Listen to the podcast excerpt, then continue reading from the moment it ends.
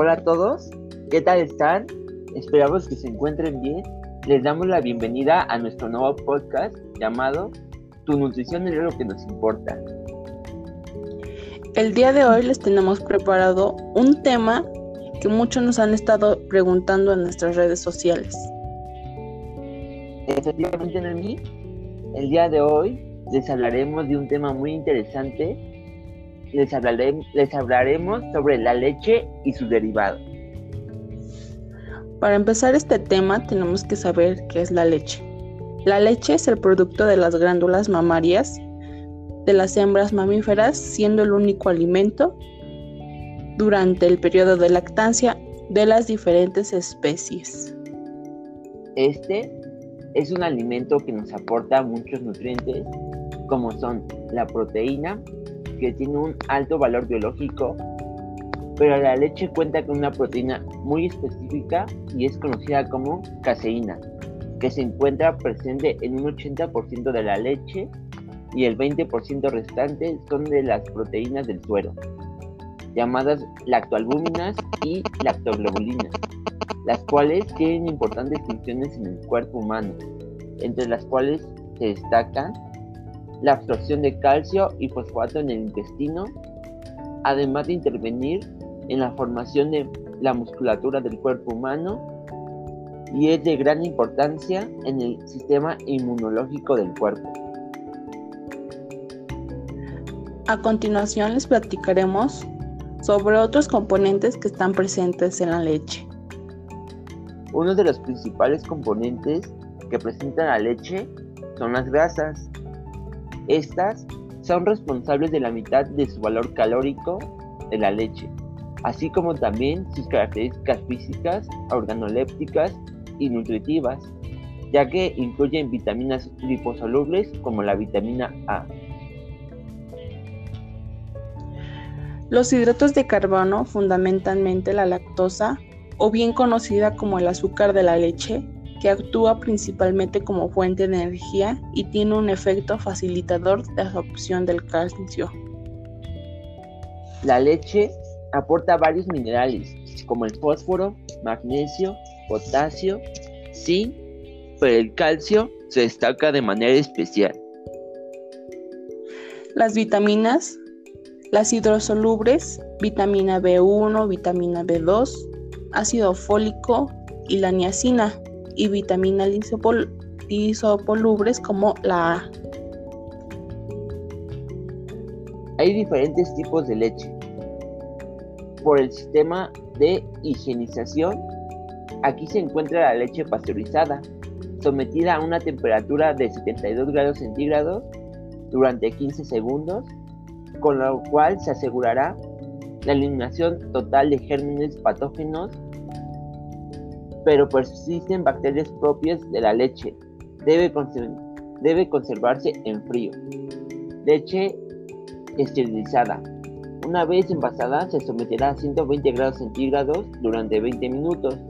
Al ser eliminado todo tipo de gérmenes, puede conservarse a temperatura ambiente durante varios meses, pero con la disminución de gran parte de los nutrientes leche UT o WAT, es decir, ultra alta temperatura, se somete el flujo de la leche a 145 grados centígrados, solo 2 segundos, con envasado aséptico posterior. Al acortar tanto el tiempo de calor, se logra la esterilización de, sin, disminuir nutrientes y manteniendo el sabor por su tipo de estado físico. Leche líquida. Es el mismo estado de la leche cruda, con un 87% de agua en su composición. Leche condensada. Se elimina parte del agua que contiene mediante evaporación bajo vacío y luego se le agrega sacarosa para asegurar, para asegurar la conservación de la leche. Leche en polvo. Se somete la leche higienizada a un proceso complejo de secado y eliminación del agua hasta un 4% o menos. Permite aumentar la vida útil hasta 3 años en la leche descremada y 6 meses en la leche entera. ¿Se imaginaban todos estos tipos de leche? Yo no. Y tan solo hemos hablado sobre la leche. Ahora toca hablar sobre sus derivados. Así, hablaremos sobre el queso, que se obtiene por la separación de suero después de la coagulación de la leche. El queso contiene en forma concentrada muchos de los nutrientes de la leche, proteínas, sales, grasa y vitaminas liposolubles. No pasa lo mismo con la sacarosa y con las vitaminas hidrosolubles que se pierden con el suero. La elaboración del queso requiere de varias etapas, las cuales son tratamiento de la leche. En esa etapa, más que nada, se filtra y se prepara la leche en función del queso que queremos obtener. La segunda etapa es la coagulación. Esa etapa, la leche pasa de un estado líquido a un estado semisólido. Y ustedes se preguntarán cómo. Pues tratándola a una temperatura aproximada de 35 grados centígrados y añadiendo fermentos vegetales o animales. La tercera etapa es el desurado. El objetivo de esta etapa es eliminar el suero. Para ello, primero se somete la cuajada a sucesivos cortes, según el criterio del elaborador y en función del queso que se quiera obtener. En segundo lugar, se remueve para ayudar a drenar bien el suero y se finaliza con un proceso de calentamiento y de acidificación. El cuarto paso es de moldeo y prensado. Se rellenan los moldes con la cuajada y se prensa para dar la forma definitiva al queso. Además, el prensado también ayuda a eliminar el suero que puede quedar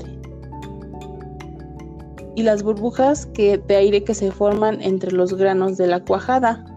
Salado, este proceso además de una importancia función gustativa que hace que el queso sea atractivo para el paladar. Tiene como objetivo formar una corteza rígida y evitar el desarrollo de microorganismos y contaminantes. Y finalmente la maduración y afinado. Este proceso es muy importante porque se producen los cambios que determinan el aroma, el aspecto, el sabor y la textura del queso. Hay diferentes tipos de quesos, que son quesos frescos, que son obtenidos tras el escurrido sin maduración. Contiene gran cantidad de agua, de un 70-80%, y un poco aporte de calcio por cada 100 gramos del queso. Ejemplos son los quesos blancos o ricota. Otro tipo de queso son los quesos maduros. Según el contenido final de humedad, se clasifican en blandos, es decir, fresco y mantecoso, semiduros, como son Mar del Plata, Pimbo, etc. Y duros, estos son tipo provolone, sardo, etc. Cuanto más consistencia, mayor contenido de calcio, de proteínas y de sodio.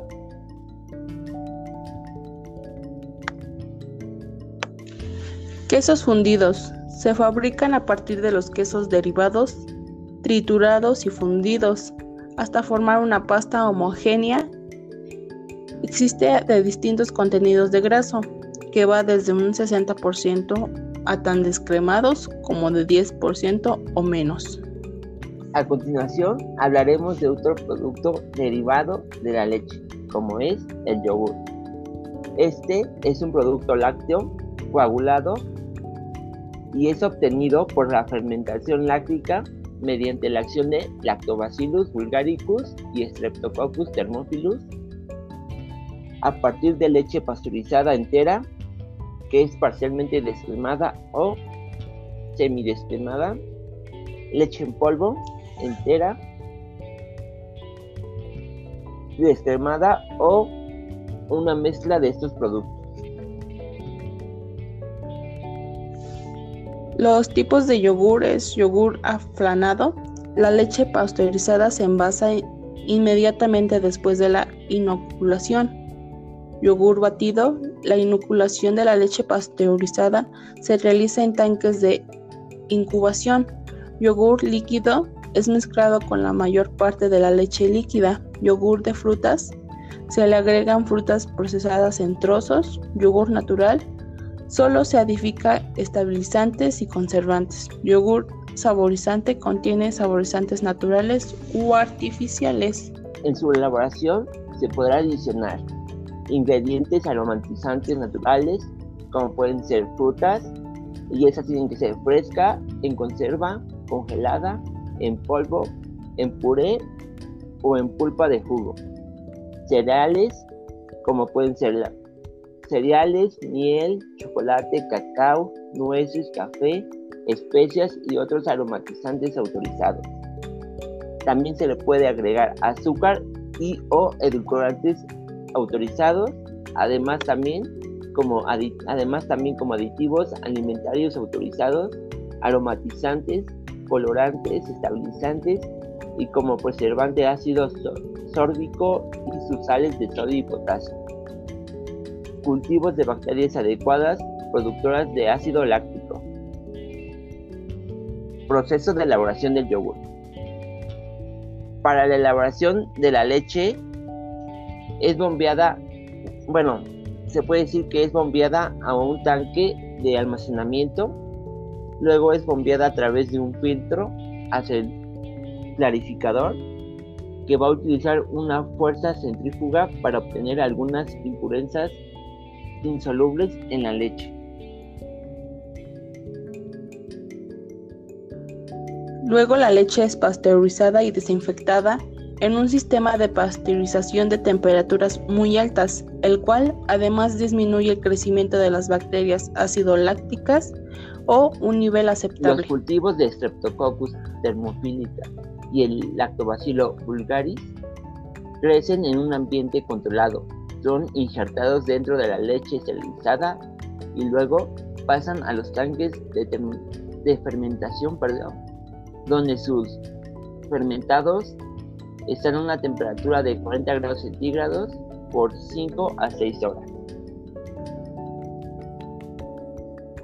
Saborizantes y algunos aditivos son mezclados y esterilizados en un sistema de esterilización de temperaturas altas por corto tiempo.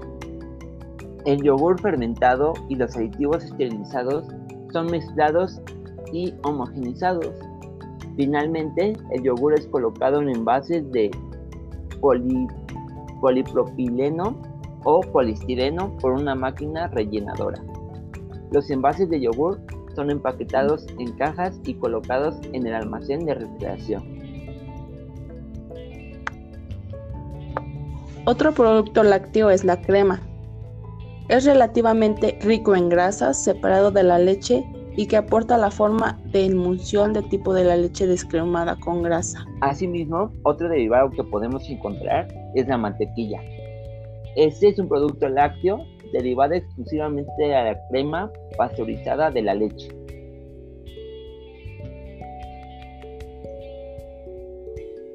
Finalmente tenemos en cuenta algunas normas que son muy importantes para conocer acerca de nuestro tema de lácteos.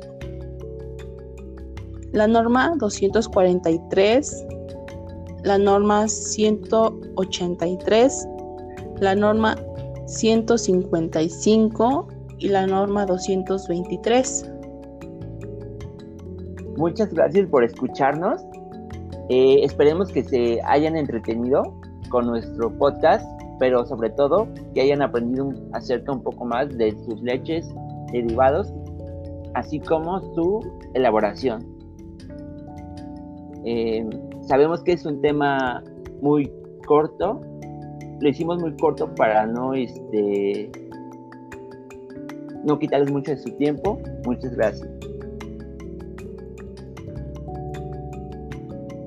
Nos vemos en nuestro siguiente podcast con un tema muy, muy, muy, muy interesante que les encantará tanto como a nosotros. Cuídense mucho y nos vemos la siguiente semana. Gracias.